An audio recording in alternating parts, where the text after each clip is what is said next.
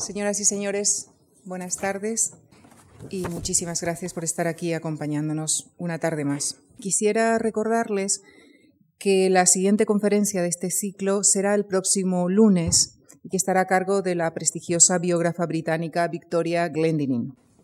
Y esta tarde nos acompaña Yolanda Morató, a quien agradecemos no solamente su participación en este ciclo, sino también su colaboración, su estrecha colaboración en varias de las publicaciones preparadas con motivo de nuestra exposición. Es autora de la traducción de la revista Blast, así como del ensayo sobre Wyndham Lewis, publicado en nuestro catálogo.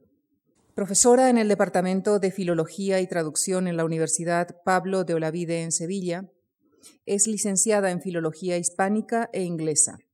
Realizó estudios de posgrado en la Universidad de Harvard, donde también impartió clases. Ha publicado artículos y traducciones en revistas nacionales e internacionales, entre ellas la autobiografía de Wyndham Lewis, Estallidos y Bombardeos, y actualmente está trabajando en la traducción de dos de sus novelas. Señoras y señores, les dejo con Yolanda Morato, quien esta tarde nos desvelará algunas de las claves para entender a ese a ese complejo torbellino de energía que fue Wyndham Lewis. Gracias. Muchas gracias, Lucía. Intentaré desvelar algunas de las claves porque Wyndham Lewis es un hombre complejo, inabarcable, pero antes me gustaría eh, comenzar agradeciendo, en, en, resumen, a toda la Fundación Juan Marc, empezando por el director Javier Gomá, Manuel Fontán del Junco, María Zozaya, Lucía Franco, y tendré que pararme aquí porque si no parecerá la entrega de, de los Goya y será muy aburrido. Eh, podemos parafrasear a, Paul Eluard, el escritor francés, y decir que hay muchos Wyndham Lewis, pero que todos están en este. La amplitud de esta exposición, si no la han visto aún, se la recomiendo vivamente, compuesta por sus principales obras pictóricas, pero también por sus ediciones, eh, que constan de más de 40 libros, nos desvelan y nos ponen ante los ojos a, un genio, por qué no decirlo así. Sin embargo, para llegar a este momento, a esta grandiosa exposición que tenemos ahora la oportunidad de, ver, se han tenido que superar los escollos que han caracterizado la vida de Wendell Lewis. Porque la vida e incluso la intimidad del artista han estado muchas veces por encima de la pintura y la literatura. La pregunta es, ¿a qué Lewis queremos conocer? He seleccionado aquí una serie de, de retratos al que posa con el cigarrillo en mano, con gesto de dandy, o al artista y escritor que revolucionó las artes con una estética única? La respuesta, al menos en mi caso, eh, parece obvia, teniendo en cuenta que serían necesarias varias sesiones maratonianas para elaborar con la consistencia necesaria una semblanza a la altura eh, de Luis, me centraré en tres aspectos cruciales que, a mi modo de ver, eh, han provocado un mayor desconocimiento del autor y de lo que éste representó, no solo en su época, sino también en la cultura posterior hasta nuestros días. En primer lugar, eh, hablaré de su altura como artista y como escritor. Eh, trataré, por supuesto, el tema del vorticismo, el movimiento vanguardista que desarrolló eh, desde los años 12 y 13 hasta casi el 20. Y de manera irrevocable tendré que hablar del fascismo porque es un aspecto muy relevante en la obra del escritor. Evitar, eso sí, en la medida de lo posible, un recorrido biográfico, pues de los aspectos de su vida ya dan sobrada cuenta autores como Paul O'Keeffe, que tiene una biografía eh, que se titula Una especie de genio, el estudio de Hugh Kenner, titulado Wyndham Lewis, y el monumental Wyndham Lewis, pintor y escritor de Paul Edwards, que ha sido, es uno de los comisarios de esta exposición.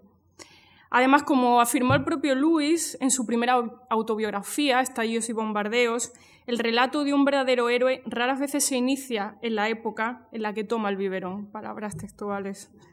Comenzaré, por tanto, en los primeros años de Wyndham Lewis como artista, cuando apenas con 18 años ingresa en la prestigiosa Slade School of Art de Londres, uno de los centros de referencia de la pintura inglesa y donde conoce a pintores como Walter Sickert, Augustus John o Henry Tonks.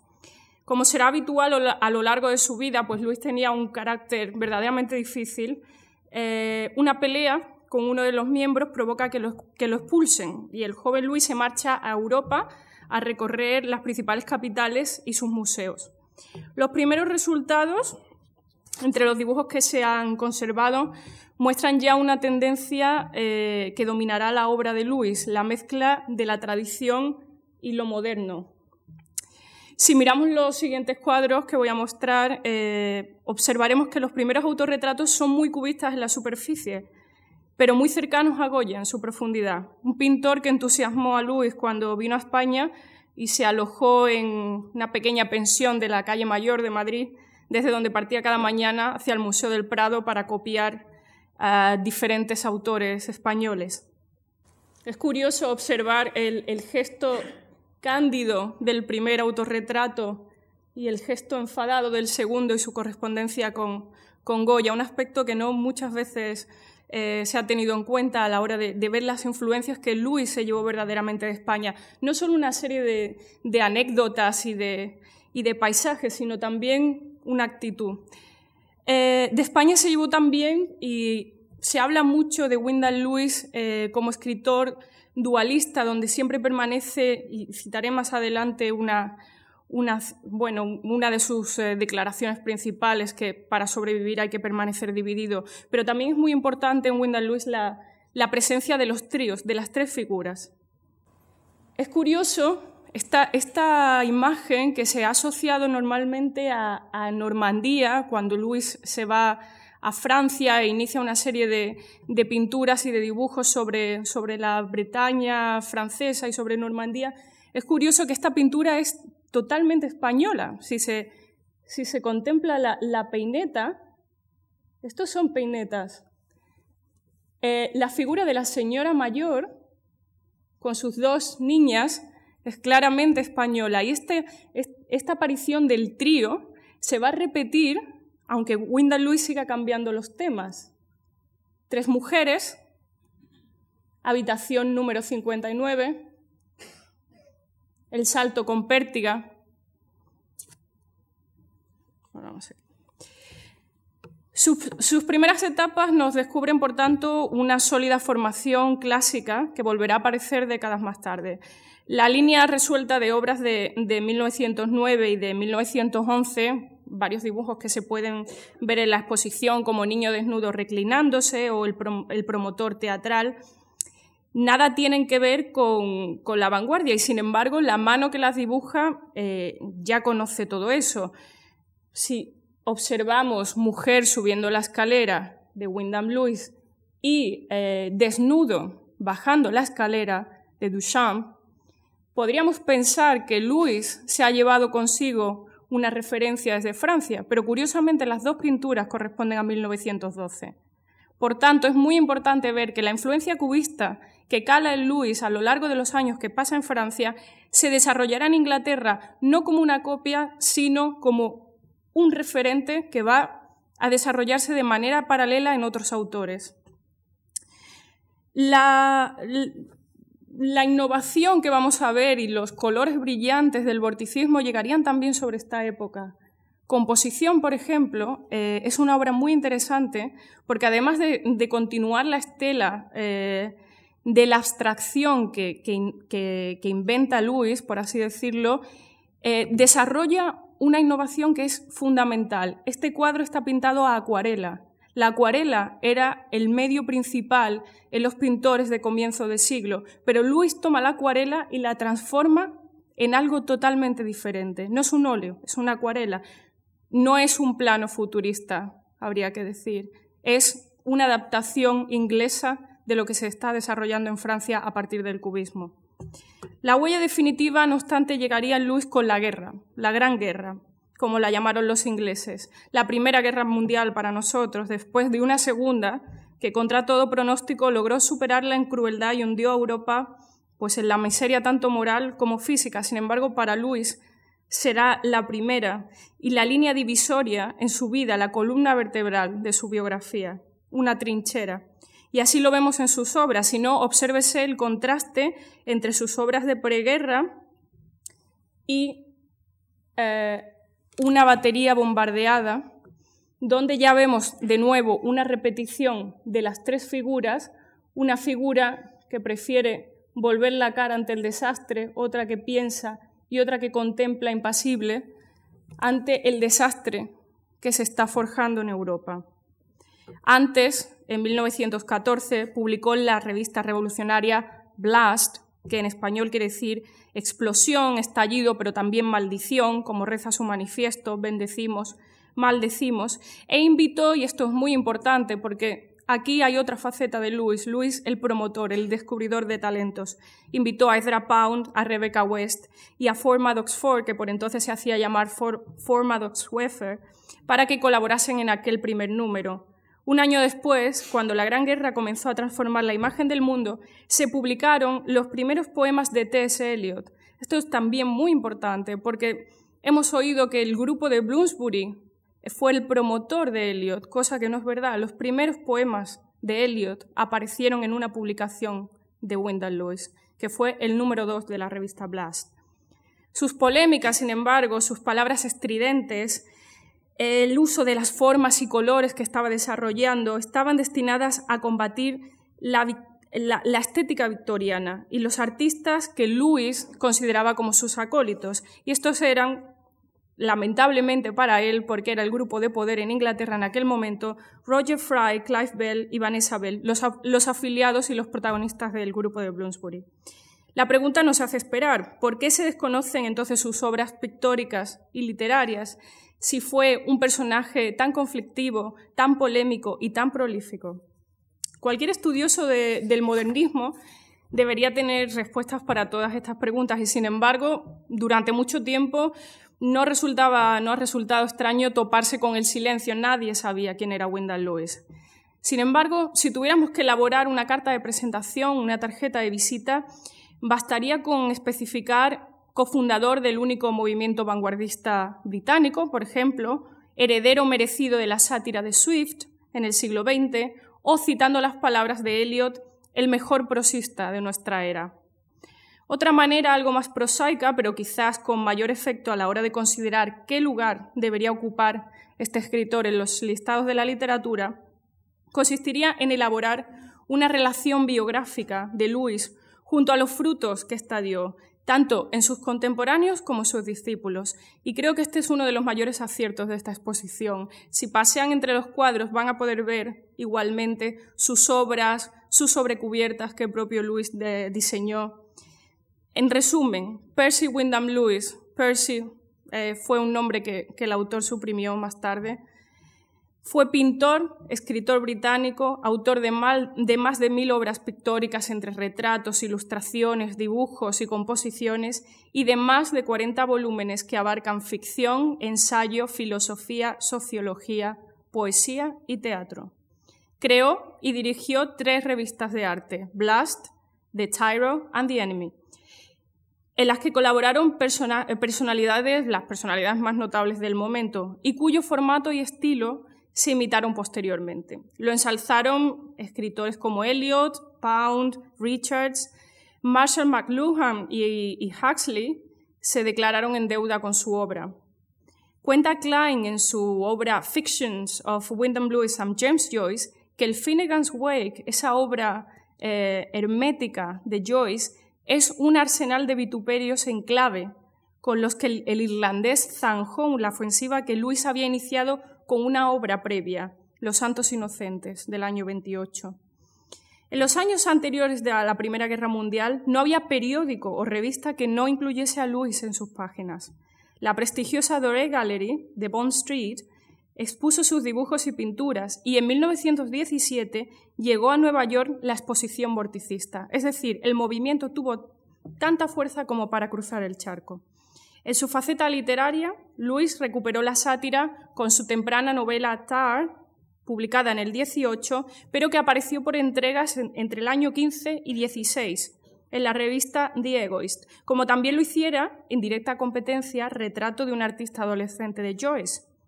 De nuevo quiso Luis competir con el irlandés, y tras las duras críticas que le lanzó por su Ulises, un libro que a Luis le pareció eh, directamente un horror, respondió con una magistral crónica social en clave satírica, Los monos de Dios. Fue especialmente significativa por ser una novela en clave del tamaño del Ulises, pero con mucha mayor maldad, de la sociedad londinense en el que en el punto de mira estaba el clan de los Sidwell. Este es el retrato de Edith Sidwell.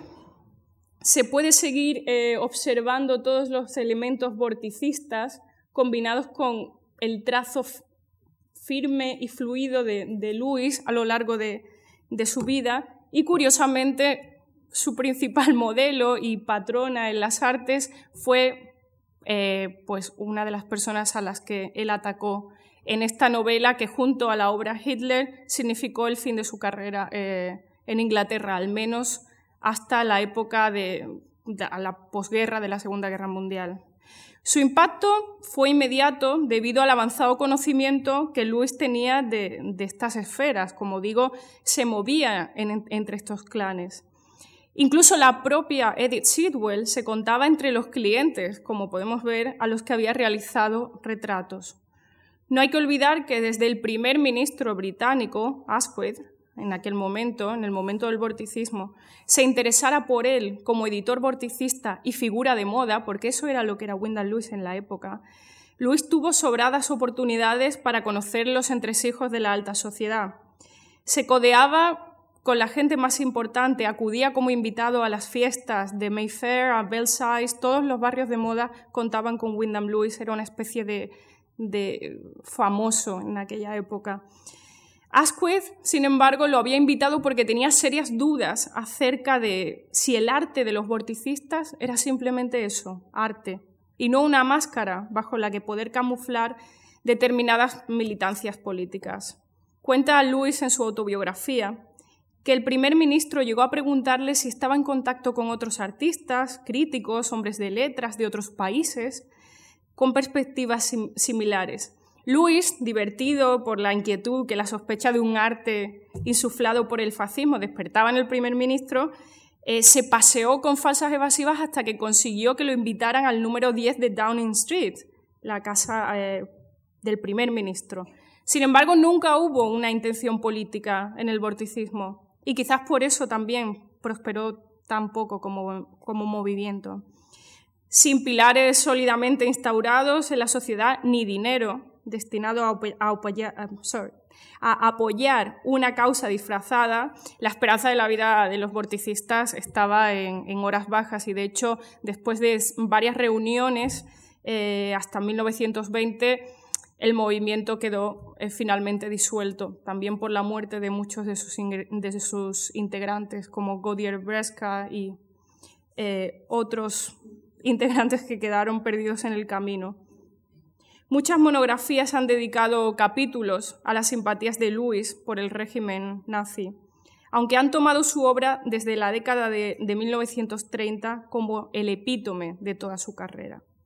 Jameson denunció que el libro sobre Hitler, que pueden ver en la exposición, era una serie de artículos de prensa chapuceros, y es cita textual, no es el único caso, pues no son pocos los estudiosos que han elegido uno o dos libros de la, biografía de Luis eh, para construir toda una teoría crítica sobre su vasta obra, dejando de lado las retractaciones, las revisiones y todas esas evaluaciones que Wyndham Lewis fue progresivamente publicando a lo largo de su vida. El resultado, como no podría ser otro, es la simplificación de un, de un corpus prolífico de más de 40 libros en un periodo de enormes cambios históricos, y esto es muy importante. Luis, que murió en marzo del año 57, ha ido ganando durante todas estas décadas una posición en la crítica contemporánea como chivo expiatorio del, movimiento modernista. Como ha señalado Gasiorek, uno de sus estudiosos, Luis, y cito textualmente, fue objeto de ataques a Dominen durante su vida y también después. Se le ha acusado de celebrar la aniquilación a través de su movimiento de vanguardia, la aniquilación a partir del 39 con un movimiento de vanguardia del año 14. Júzguese esta comparación, eh, ¿qué, objetivo puede tener? O de glorificar a Hitler, a pesar de que el año en el año 39, fecha del estallido de la Segunda Guerra Mundial, Lewis publicó una retractación pública y un libro sobre el antisemitismo que le valió el reconocimiento de la Sociedad Judía de Londres. Sus sátiras vigorosas, sin embargo, su lengua afilada, sus impulsivas réplicas lo colocaron en el podio de las figuras intelectuales sobre las que descargar la culpa que arrastraba Europa durante varias décadas de posguerra. Un claro ejemplo del rechazo de, un amplio sector de la crítica es la obra del prestigioso catedrático emérito John Carey, catedrático de la Universidad de Oxford, eh, que publicó los, intelectuales y las masas, un libro reeditado en varias ocasiones, que se ha traducido al español, está a disposición del lector que, que quiera consultarlo. Pues bien, Carey dedica todo un capítulo a comparar a Wyndham Lewis con Hitler, hasta el punto de que casi la mitad del capítulo está centrada en el líder nazi. La sección más larga de su ensayo se titula El programa intelectual de Adolf Hitler. Y la profusión de citas de Mi lucha, del año 25, el libro del alemán, confirman que el interés de Carey e, está más centrado en el nazismo que en el propio Lewis. El problema llega cuando eh, Carey emplea una cita de la novela satírica que acabamos de, de nombrar, Los monos de Dios, y la hace pasar por una declaración de un libro de ensayos de Lewis, Rostro Pálido, con el único propósito de mostrar el racismo de Lewis. Creo que son casos verdaderamente eh, escandalosos, por decirlo de manera directa. Durante varios años, es cierto, más concretamente en el año 31, en el 36 y en el 37, Lewis, el hombre que se equivocó en casi todo, en las palabras de Edra Pound, publicó tratados que han servido para anular el resto de su promoción, tanto en ficción como en no ficción. Sin embargo, hay que tener claro que Wyndham Lewis no fue Heidegger, ni Gottfried Benn, ni por supuesto Selene. Nunca se afilió a ningún partido político y nunca colaboró con ninguno. Si bien es cierto que sus ensayos se ocupan de la política y están llenos de errores, son en general el resultado de la imprudencia. No obedecen a una convicción política, como algunas veces se ha dicho, sino a su obsesión por evitar a toda costa el fantasma de la guerra. Una guerra en la que Luis había luchado y una guerra a la que tenía verdadero pavor. En su primera autobiografía, Estallidos y Bombardeos, se puede ver eh, todo el ambiente de las trincheras, el lodo y el miedo que Wyndham Lewis tenía tanto a la guerra como a la llegada del comunismo. Esos eh, eran los dos fantasmas de, de Lewis. Este temor se hace evidente si nos fijamos en las declaraciones extremistas de estos libros del año, del año 37. Entre ellos, Cuenta tus muertos están vivos. Ya el título es suficientemente impactante.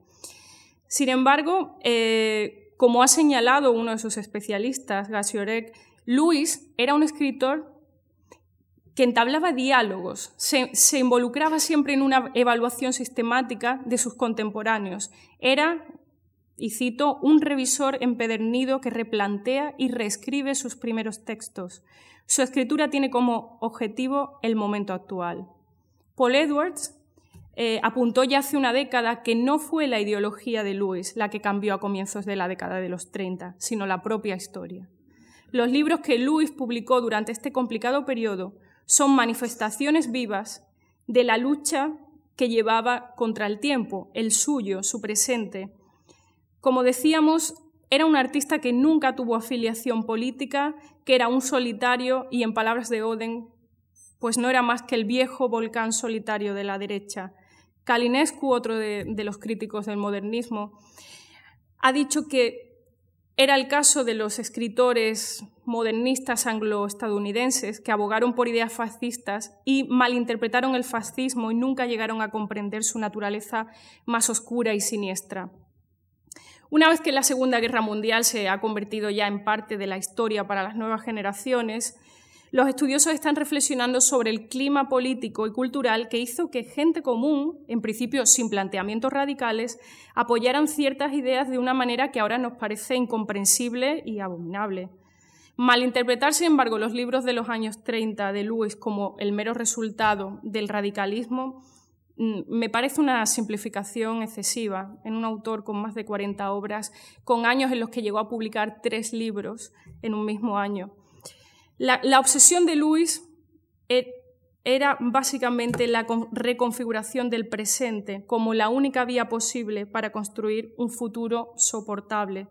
Y su rechazo del pasado como un modelo para cualquier tipo de sociedad tenía sus pilares en este mundo, tal como lo había eh, conocido su generación, se había desintegrado por la guerra y estaba sumido en un punto de no retorno. En su famosa declaración, somos los primeros hombres de un futuro que no se ha materializado, Luis muestra que él siempre fue un hombre del presente. Criticó a sus coetáneos, atacó las circunstancias sociales y políticas que le rodeaban e incluso definió el término historia como, y cito, precisamente lo que ocurre, lo que llega a tiempo, a diferencia de lo que no, o lo que queda latente o sin explorar. Eh. Ese es el significado más directo de historia. Sternhell ha señalado que Lewis es cierto que cambió sus puntos de vista en el año 39 de manera irreprochable y nunca se representó a sí mismo como un intelectual comprometido con el fascismo. Sin embargo, en opinión de este crítico, nunca mostró remordimientos por todo lo que había sucedido años antes. Sin embargo, parece olvidarse que en ese mismo año él publicó El culto a Hitler, un libro en el que declaraba que ya no podía ser neutral, que se había dado cuenta de la situación que estaba viviendo Europa. Después de, un rechazo de, esta situación que había acompañado a Luis, eh, es muy posible que todas estas declaraciones bien se hayan ignorado o bien no se voluntariamente o no se conozcan. Les leo.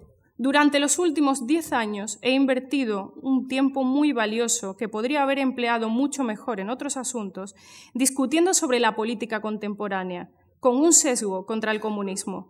Ahora me siento muy diferente ante todo esto y voy a intentar explicar por qué. La experiencia me ha abierto los ojos, los propios años, los propios acontecimientos. Hoy pienso todo lo contrario.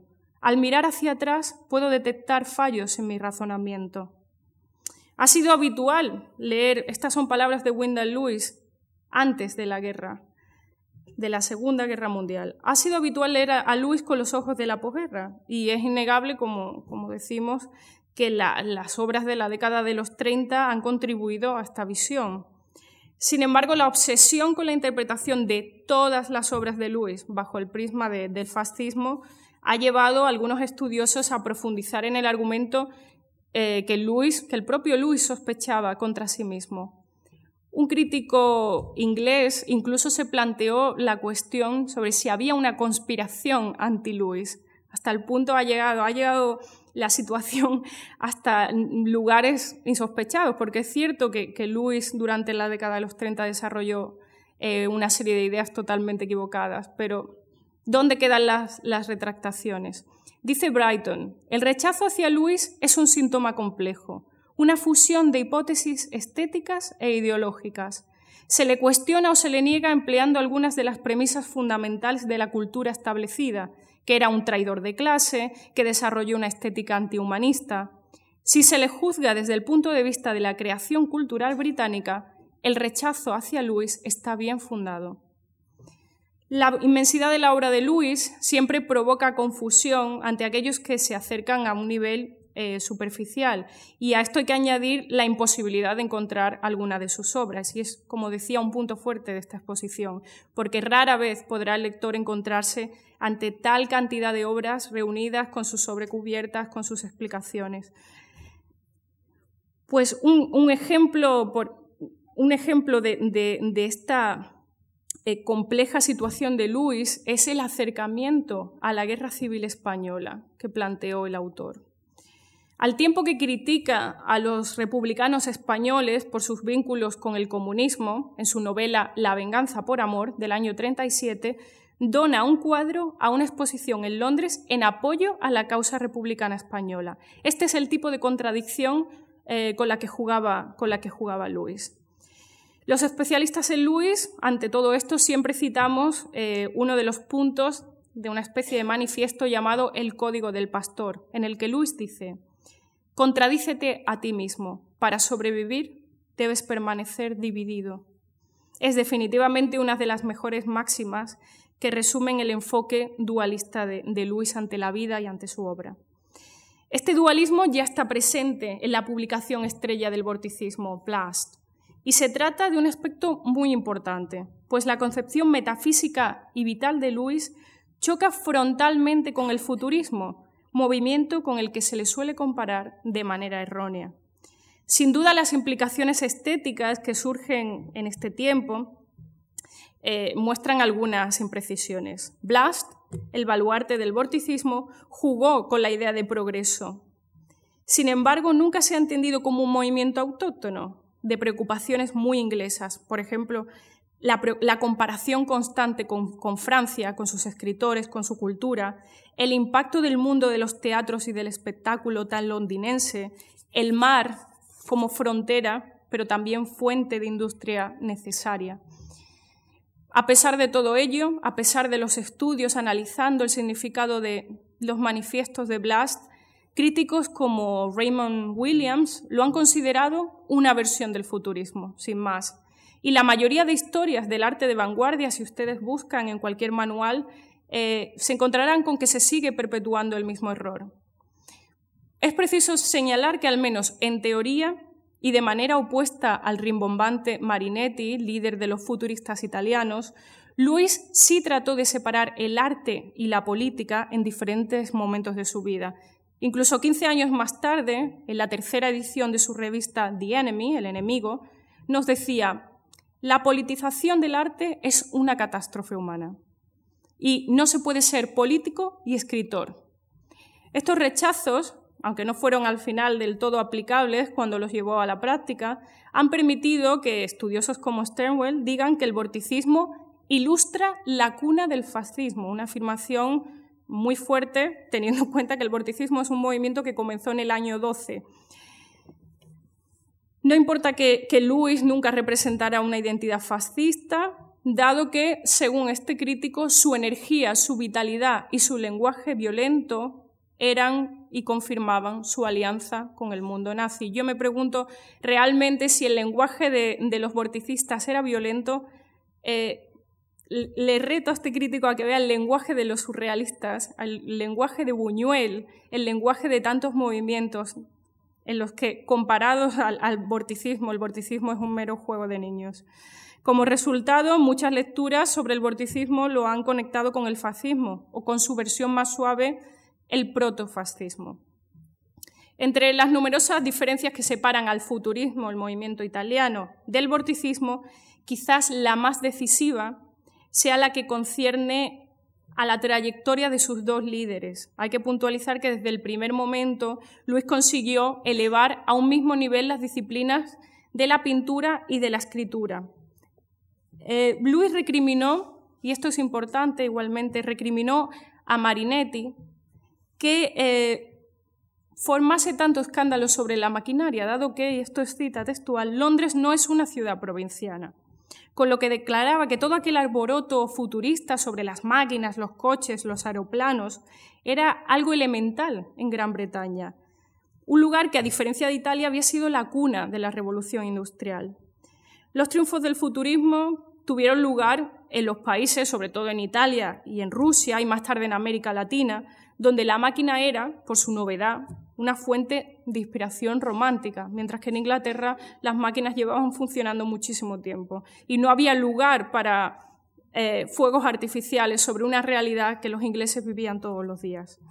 Los dos números de Blast, como he dicho, del 14 y del 15, eh, su primera novela vanguardista, Tar, y un panfleto sobre el mundo del arte titulado El dibujo del califa, arquitectos, ¿dónde está vuestro vórtice? Ponen de manifiesto cómo los ideales estéticos del modernismo y el entusiasmo sobre el ámbito industrial y las artes plásticas se han interpretado como ejemplos de tendencia que aún no habían surgido en la esfera política. Pritchett dijo de manera rotunda que al crear el personaje de Chrysler, que es un personaje que aparece en su novela Tar, el escritor había creado a Hitler. Cuatro décadas después de la interpretación de Pritchett, Stockton eh, otra especialista en el modernismo, ve en el vorticismo las sombras del partido político que se desarrollará en Alemania 20 años después y considera que la ideología nazi se movía con facilidad en el vorticismo que Luis había desarrollado antes de su participación directa en la política y en su retórica del enemigo. Stockton no parece darse cuenta en su análisis de que fue el, estudio de los individuos lo que interesaba a Luis. Se dice en la revista Blast, Blast presenta un arte de las personas. Pero estos individuos a los que se refiere Luis en su larga vida al vórtice no pertenecen a una clase particular. Y cito de la revista, Blast es en esencia popular, no se dirige a una clase determinada, sino a los instintos fundamentales y populares de todas las clases, al individuo. El arte popular no significa arte para la gente pobre, como se supone generalmente, implica un arte de individuos. En el vorticismo no hubo política implícita, o al menos no como objetivo de ninguno de sus miembros. Luis buscaba crear un proyecto dirigido al desarrollo de un movimiento de vanguardia en Inglaterra. Todo aquello que había adquirido en sus viajes por Europa, en España, en Francia, en Alemania, quería ahora implantarlo bajo su propia visión en Inglaterra, para así poder competir con los avances europeos en las artes del momento.